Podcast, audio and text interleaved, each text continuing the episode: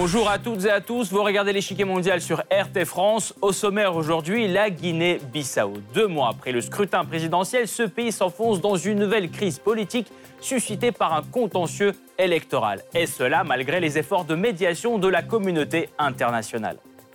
Ce petit pays de l'ouest de l'Afrique, dont la capitale se prénomme également Bissau, est parfois confondu à tort avec sa voisine, la Guinée, qui est dirigée par le président Alpha Condé.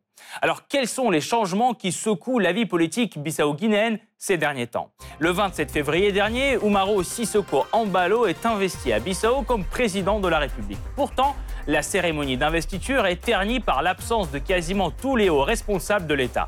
Ni le Premier ministre sortant, ni le président de l'Assemblée nationale, ni même celui de la Cour suprême ne sont venus féliciter Ambalo car ils ne reconnaissent pas sa victoire. De son côté, le rival principal d'Ambalo à cette élection, Domingos Simoes Pereira, se bat avec acharnement pour prouver la fraude. Il demande à la Cour suprême du pays à trois reprises de recompter les voix. Seul problème, cette procédure reste formelle. Les procès-verbaux sont recomptés, mais pas les bulletins de vote. Entre-temps, Umaro Sissoko Ambalo endosse rapidement le rôle du chef de l'État. En moins de deux mois, il se rend en visite officielle au Sénégal, au Nigeria, au Kenya, au Tchad et même au Togo. Mais son plus proche voisin, la Guinée, non, bissalienne, ne fait pas partie de son itinéraire. Le président du pays, Alpha Condé, refuserait, selon la presse, de reconnaître la victoire d'Ambalo et appellerait la CDAO à faire de même.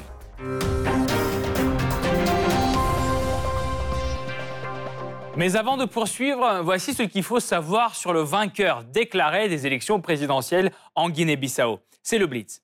Général de brigade, plus tard formé en relations internationales, Umaro Sissoko Ambalo occupe plusieurs postes dans les précédents gouvernements avant d'être nommé Premier ministre en 2016. Cependant, son mandat est tumultueux. D'abord, c'est son propre parti, le Parti africain pour l'indépendance de la Guinée et du Cap-Vert, ou PAIGC, qui refuse de soutenir son administration. Plus tard, il entre en désaccord avec le président du pays et démissionne finalement en 2018.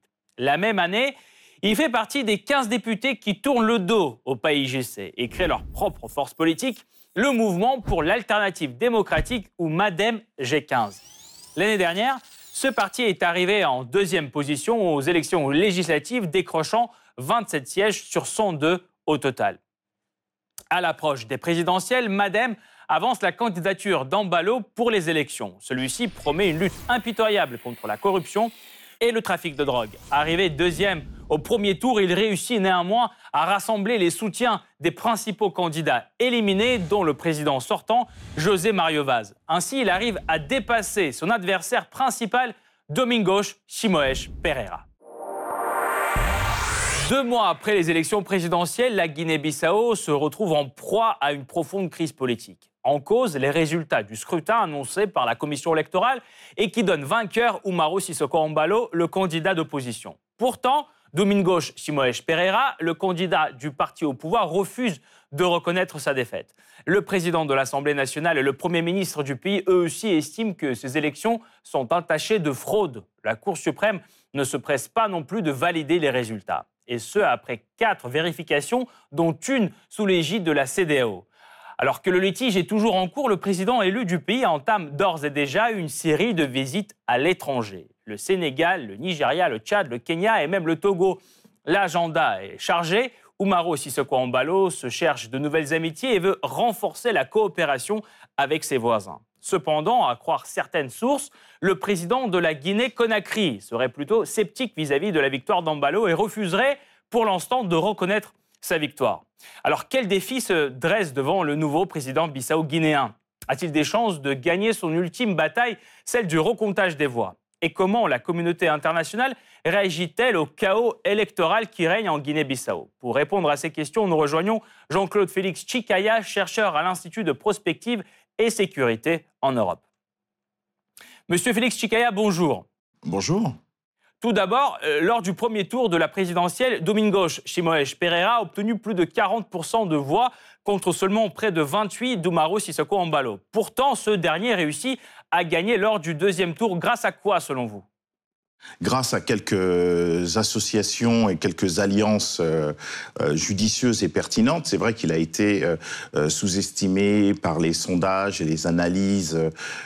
il arrive un petit peu comme une surprise au, deuxième tour. le parti historique semblait parti pour gagner encore une fois les élections de manière aisée et facile. Il n'en a rien été. au second tour, les alliances qui ont été faites par Monsieur Oumaro euh, se, sont trouvées donc euh, judicieuses et voire fructueuses parce qu'il est passé devant avec plus de 53% des, voix.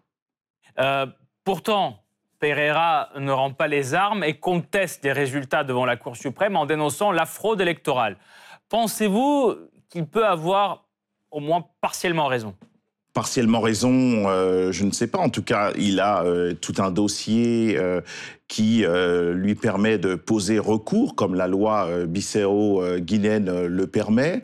Donc la Cour suprême est en train, depuis quand même des, des, longues semaines maintenant, ce qui représente quand même quelques difficultés sur l'apaisement du climat social depuis deux mois en Guinée-Bissau qui attend donc, euh, qui attend donc euh, les, résultats avec une impatience, euh, mais aussi quelques peurs, parce que c'est un, c'est un pays qui est habitué au coup d'État, qui est habitué au coup de force, qui est habitué à une violence politique chronique. Euh, et pourtant, la géopolitique euh, du peuple euh, guinéen, comme l'ensemble du continent africain, veulent du changement. Ils voulaient aussi une réforme des attitudes, des comportements, des visions du parti majoritaire à l'Assemblée nationale qui pose recours.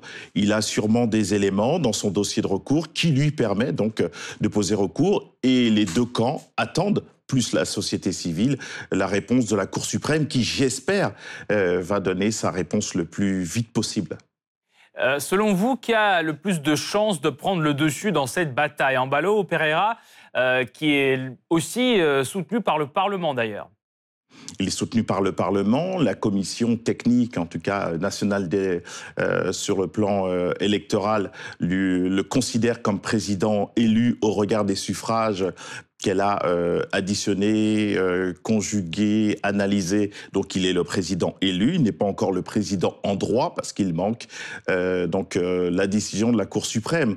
C'est pour cela qu'il est rentré dans cette brèche si je puis dire, sur le plan juridique, où il s'est installé au palais présidentiel en nommant un Premier ministre euh, qui nomme un nouveau gouvernement, mais euh, comment nommer un nouveau gouvernement avec une, euh, un Parlement qui est majoritairement, en tout cas celui porté par le parti, qui, le parti sortant, donc le parti PSCG, le parti historique de la Guinée-Bissau. Donc là, on voit que ce dilemme politique ressemble malheureusement comme deux gouttes d'eau à, toutes les chroniques, si j'allais dire, euh, politiques de la Guinée-Bissau. Merci beaucoup, euh, Monsieur Félix Chikaya. Nous allons poursuivre notre analyse tout de suite, mais nous retrouverons en fin d'émission pour plus de détails sur la question. Merci. Le 27 février 2020, le président élu bissau-guinéen Umaro Sissoko Ambalo entre officiellement en fonction. Après avoir prêté serment dans un hôtel de luxe à Bissau, le nouveau chef de l'État se dirige vers le palais présidentiel pour la cérémonie de passation du pouvoir. Candidat de l'opposition, Umaro Sissoko Ambalo est proclamé vainqueur de l'élection présidentielle le 1er janvier 2020. Une annonce qui résonne comme un coup de tonnerre pour l'élite politique bissau-guinéenne car Ambalo n'était pas du tout le favori de la course présidentielle. Au premier tour, qui s'est déroulé fin novembre 2019, il arrive en deuxième position avec seulement 27,65% des voix. Devant lui, Domingos Simoes Pereira, chef du parti historique au pouvoir, le PAIGC, y recueille plus de 40% des soutiens.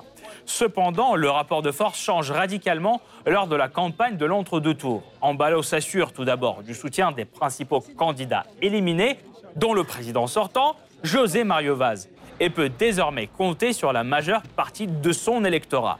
Par ailleurs, Ambalo mène sa campagne sur des thèmes sensibles comme la lutte contre la pauvreté et le redressement urgent de l'économie bissau-guinéenne. Suivi de près à l'international, les élections sont reconnues comme transparentes et crédibles par l'ONU. Le représentant spécial du secrétaire général applaudit le peuple de Guinée-Bissau pour le bon déroulement des élections et l'atmosphère pacifique qui a prévalu tout au long du processus électoral. Cette opinion n'est pourtant pas partagée par l'adversaire principal d'Ambalo, Domingos Simoes Pereira, qui refuse de croire à la légitimité des résultats. Les résultats provisoires qui viennent d'être proclamés sont pleins d'irrégularités, de nullités et de manipulations de fraude électorale. Un tel résultat, nous ne pouvons pas l'accepter. Nous allons amener toutes les preuves qui démontrent que les résultats ont été modifiés. Par conséquent, Pereira dépose une plainte dénonçant la fraude électorale devant la Cour suprême. Un acte qui déclenche un long feuilleton électoral toujours en cours aujourd'hui en Guinée-Bissau. Et l'exigence de Pereira est d'annuler les résultats du second tour. Cependant, la Cour suprême décide de procéder non pas à l'annulation, mais au recomptage des procès verbaux du second tour. Il ne s'agit pourtant pas des bulletins de vote, comme le camp Pereira tente de le présenter. La CDAO soutient cette demande et exige une vérification des procès-verbaux sous son égide. À la suite de l'opération, la victoire d'Ambalo est confirmée le 4 février. Pereira insiste pourtant pour faire annuler les résultats. Une nouvelle plainte est donc déposée. En réponse, la Cour suprême ordonne une nouvelle fois le recomptage des procès-verbaux, toujours pas des bulletins. Résultat, la victoire d'Ambalo est reconfirmée une fois de plus. Mais Pereira ne compte pas reculer. Le 26 février, il saisit une nouvelle fois la Cour suprême. Cette fois, il justifie sa demande par un rapport d'audit des procès-verbaux rédigé par un cabinet privé qu'il a lui-même mandaté. Selon le document, des irrégularités auraient été enregistrées dans la moitié de tous les districts. Dans ce bras de fer juridique, Pereira a un soutien de taille. C'est son propre parti PAIGC qui, conjointement avec ses alliés, contrôle aujourd'hui la majorité des sièges au Parlement bissau-guinéen. Un Parlement qui refuse de reconnaître Ambalo comme président tant que le contentieux électoral n'est pas résolu. Tant que la Cour suprême n'aura pas rendu son jugement, il est attesté de façon incontestable qu'il ne peut y avoir un président élu à la suite du scrutin du 29 décembre. Le Premier ministre sortant, lui, va encore plus loin en qualifiant l'investiture du président de coup d'État. L'investiture d'Ambalo est un coup d'État et constitue un affront à la Cour suprême de justice et au Parlement. Le 28 février, le Premier ministre sortant est limogé par le président élu.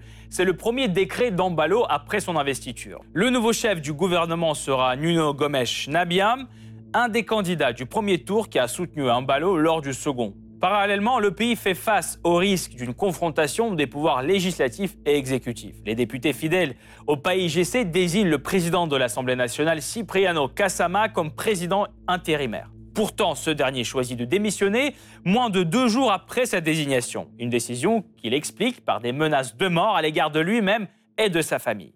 Cette situation résulte largement de l'instabilité politique qui secoue le pays ces dernières décennies. Quelles en sont les origines? Comment Ambalo compte-t-il faire évoluer la politique du pays à l'international? Et où le camp de Pereira cherche-t-il ses soutiens? La réponse après la pause.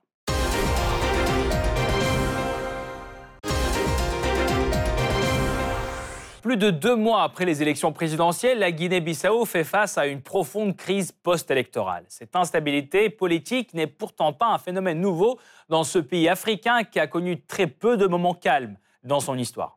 Colonie portugaise, la Guinée-Bissau obtient son indépendance en 1974 à la suite d'une longue guerre de libération menée par le Parti africain pour l'indépendance de la Guinée et du Cap-Vert, ou PAIGC. La même année, c'est l'un de ses chefs de file, Luis Cabral, qui prend la tête du pays. Dès lors, il met en place une politique socialiste autoritaire. Il nationalise les terres et met en place une nouvelle monnaie, le peso. Pourtant, Cabral peine à sortir le pays du gouffre économique et de la famine, laissant place à une grande sociale grandissante. Le 14 novembre 1980, Cabral est renversé par un coup d'État militaire. L'année suivante, un gouvernement provisoire appelé Conseil de la Révolution est mis en place. Il est présidé par le Premier ministre Joao Vieira. À la tête du pays, Vieira entreprend de nombreuses réformes. Il fait adopter une nouvelle constitution en 1984 qui établit un pouvoir présidentiel avec le PAIGC comme parti unique. Pourtant, dès 1986, Vieira commence à libéraliser l'économie. En 1989, il modifie à nouveau la Constitution et réintroduit le multipartisme. Le 15 juin de la même année, le PAIGC remporte les élections législatives avec près de 96% des voix. Quatre jours plus tard, Joao Vieira est reconduit à la tête du pays. Lors des premières élections présidentielles pluralistes en 1994, Vieira redevient nouveau président avec près de 52% des voix.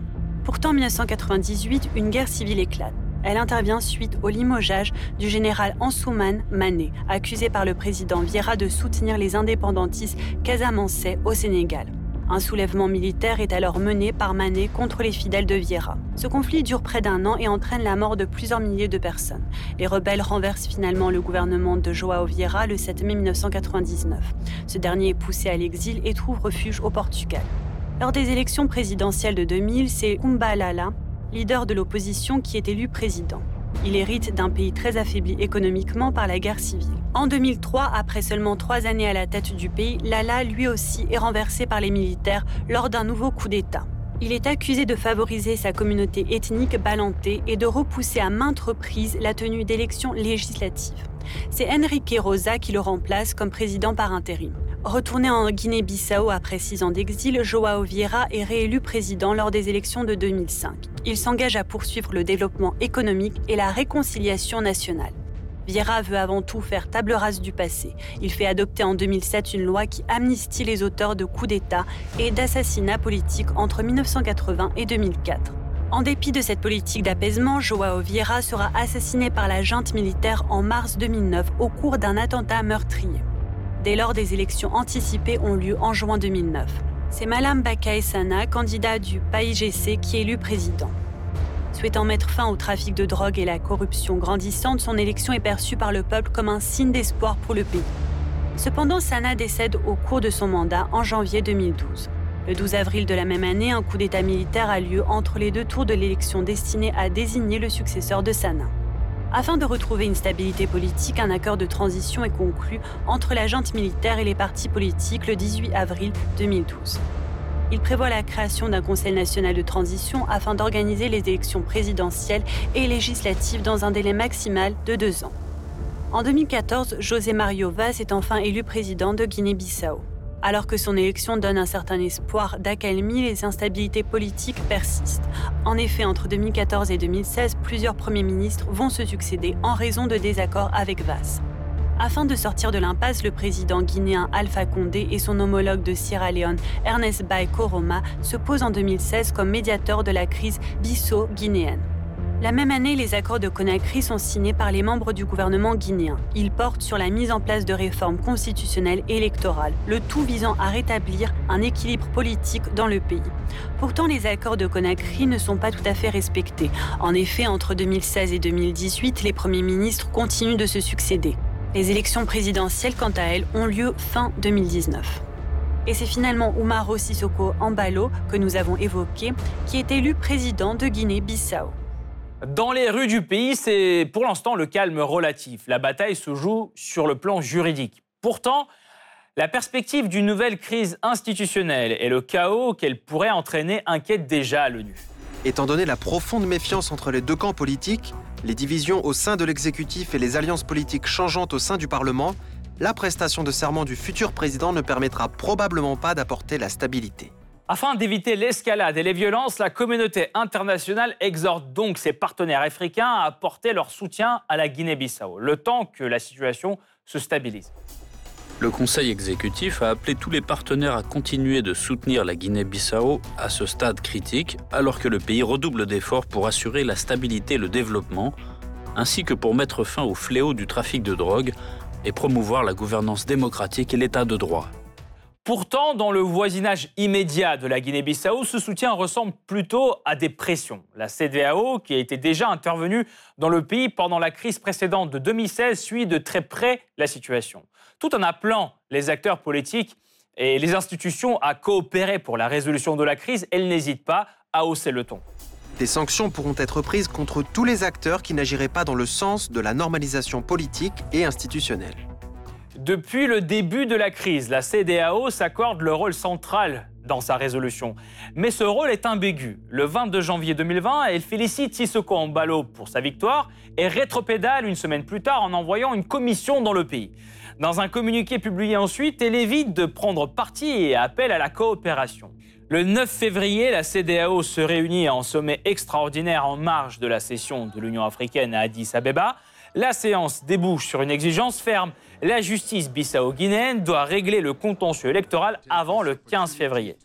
Une demande mal vécue à Bissau. Même si la Cour suprême est toujours engagée dans le bras de fer avec la commission électorale du pays, elle refuse l'ingérence dans ses affaires et rejette une éventuelle médiation. En attendant, le président élu, lui, agit d'ores et déjà en tant que tel. Sans attendre les conclusions de la plus haute juridiction de son pays, Umaro Sissoko Ambalo cherche les faveurs des voisins afin de consolider sa position à l'international. Pour ce faire, deux jours après l'annonce de sa victoire, le président élu entame une série de visites à l'étranger. Selon les médias locaux, il s'agirait de remercier ses homologues pour leur soutien. Parmi eux, le Sénégalais Macky Sall, en tout premier. Oumaro Sissoko Ambalo parle comme d'un frère de celui qu'il a soutenu dans des moments difficiles. Viennent ensuite Congo-Brazzaville, Nigeria, Tchad, Kenya et même le Togo. Partout, l'amitié mutuelle et le renforcement de la coopération sont au centre de l'agenda. Cependant, la grande absente de cette tournée africaine est la Guinée-Conakry. Pourquoi? Entre le président guinéen Alpha Condé et Oumaro Sissoko Ambalo, l'hostilité ne date pas d'hier. En février 2017, fraîchement nommé Premier ministre, ce dernier s'est déjà attaqué au chef d'État de la Guinée-Conakry, alors médiateur international de la crise bissau-guinéenne. Selon Ambalo, Alpha Condé lui aurait mis des bâtons dans les roues en bloquant son programme au Parlement. Je ne peux pas avoir de la haine envers lui juste parce qu'il ne m'aimait pas. Il a tout fait pour que je ne sois pas président. Mais dès lors que les Bissau-Guinéens m'ont élu, les attaques entre lui et moi, c'est fini. Le président élu est fidèle à sa parole. Dès sa victoire concrétisée, il abandonne les attaques contre Alpha Condé et relativise. C'était simplement des mots de campagne électorale. Cependant, y a-t-il des faits concrets qui puissent justifier l'indignation d'Oumarou Sissoko Ambalo en effet, lors de la séance de la CDAO le 9 février, Alpha Condé aurait effectivement plaidé en soutien de revendications de Domingo Chimoes Pereira. Selon le journal du Cameroun, il aurait appelé à ne pas reconnaître la victoire d'Ambalo proclamée par la Commission nationale électorale, un argument qui aurait été déterminant pour la position de la CDAO pour sa part. Et selon le média sénégalais Dakar Actu, après une énième confirmation de la victoire d'Ambalo, le pays GC aurait appelé ses soutiens étrangers à l'aide. Selon une lettre datée du 18 février, il s'adresse aux présidents guinéens, ghanéens et ivoiriens, les trois pays curieusement absents de l'itinéraire de la tournée africaine d'Ambalo. Tant que la crise électorale perdure, les influences étrangères joueront-elles un rôle dans sa résolution? La CDAO passera-t-elle des paroles euh, à des actions concrètes pour sortir de cette impasse? Pour mieux comprendre quelles forces sont en action en Guinée-Bissau, nous revenons vers Jean-Claude Félix Chikaya, chercheur à l'Institut de prospective et sécurité en Europe. Monsieur Chikaya, selon Umaro Sissoko Mbalo, Alpha Condé a tout fait pour qu'il ne soit pas président. Est-ce vrai, pensez-vous? Et y a-t-il d'autres voisins de la Guinée-Bissau qui ne voulaient peut-être pas l'arrivée d'Ambalo au pouvoir? Là, il y a plusieurs, euh, plusieurs voix. Il y a celle de M. Maro Simaro qui dit que M. Alpha Condé aurait eu donc euh, un côté partisan dans les négociations, notamment de 2016 et d'après. Il n'aurait pas joué son rôle euh, de médiation. Mais M. Alpha Condé, lui, aujourd'hui, est confronté à une crise politique avec euh, à l'intérieur de son changement de constitution un cheval de Troie qui va lui permettre de se représenter pour un troisième mandat, ce qui soulève l'ire euh, de l'opposition et de la plus grande partie de sa société guinéenne euh, de Conakry. Sur les, les, les, paroles de Monsieur Oumaro, je pense que là nous sommes dans dans la géopolitique et certains, c'est vrai, en tant que président, avaient plus de, de, préférence, entre guillemets, sur le plan politique, géopolitique, pour la partie euh, sortante du pouvoir, et d'autres, euh, comme le, Sénégal, comme le Tchad, comme le Nigeria, qui ont soutenu, sans dire qu'ils étaient partisans, mais ils soutiennent le, président dit élu, en tout cas par la commission électorale de la Guinée-Bissau. Donc on voit bien, d'ailleurs, la tournée de Monsieur Oumaro Sissoko allant dans les pays frontaliers mais pas seulement chercher euh, des adoubements, d'ailleurs, qui peuvent poser question, parce qu'il parle de démocratie et autres. Il est allé voir quand même des, des États, euh, des, présidents euh, assez sulfureux, qui ne sont pas connus pour une, une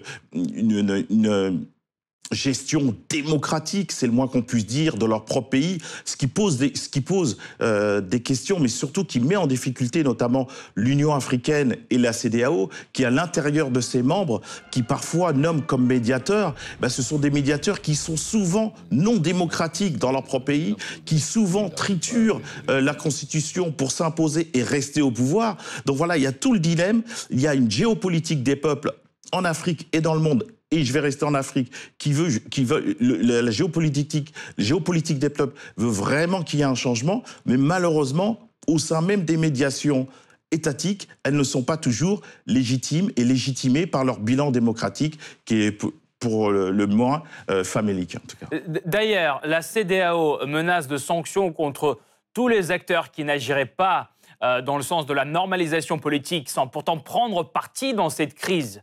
Euh, pensez-vous que l'organisation doit prendre une position peut-être plus ferme avant que cela ne soit trop tard? Oui, elle doit prendre une, une, décision et une décision ferme. Elle est un petit peu en retard. D'ailleurs, ça a permis à des, à des ça a permis à d'autres organisations internationales en dehors du, continent de prendre des positions fermes aussi, mais cela revenait euh, de manière euh, spécifique, aussi prioritaire à la CDAO et à l'Union africaine, qui est, qui est dans le flou, qui ne se positionne pas vraiment. La CDAO, on attend et là, hier, elle a été assez ferme et claire. Elle ne reconnaît aucune euh, des institutions, aucune des décisions politiques qui se sont installées sans l'aval de la Cour suprême, donc sans l'aval de la Cour suprême qui est quand même euh, celle qui va désigner le président en droit. On s'achemine peut-être euh, vers un nouveau scrutin, étant donné le dilemme, et on n'en sort pas depuis des semaines, donc on, se dirige peut-être vers un, scrutin. Un scrutin. Est-ce que cela va susciter et soulever le, peuple et qui. Est-ce que le peuple bissau-guinéen ira dans la rue? Je ne crois pas, parce que le peuple bissau-guinéen le peuple est trop fatigué de ce que j'énonçais tout à l'heure, comme les chroniques politiques où souvent ils y vont euh, euh, la conscience et la poitrine en avant et malheureusement il y a des morts. Euh, donc ils ont envie quand même d'avoir une stratégie beaucoup plus démocratique et attendent que la Cour suprême se prononce. Merci beaucoup euh, Jean-Claude Félix Chikaya. Je rappelle, vous êtes chercheur à l'Institut de prospective et sécurité en Europe. Merci d'avoir été là et d'avoir apporté votre éclairage aujourd'hui dans cette émission. Cette partie-là n'est pas encore terminée. La semaine prochaine, une nouvelle partie vous attend avec d'autres pions sur l'échiquier mondial. À bientôt sur RT France.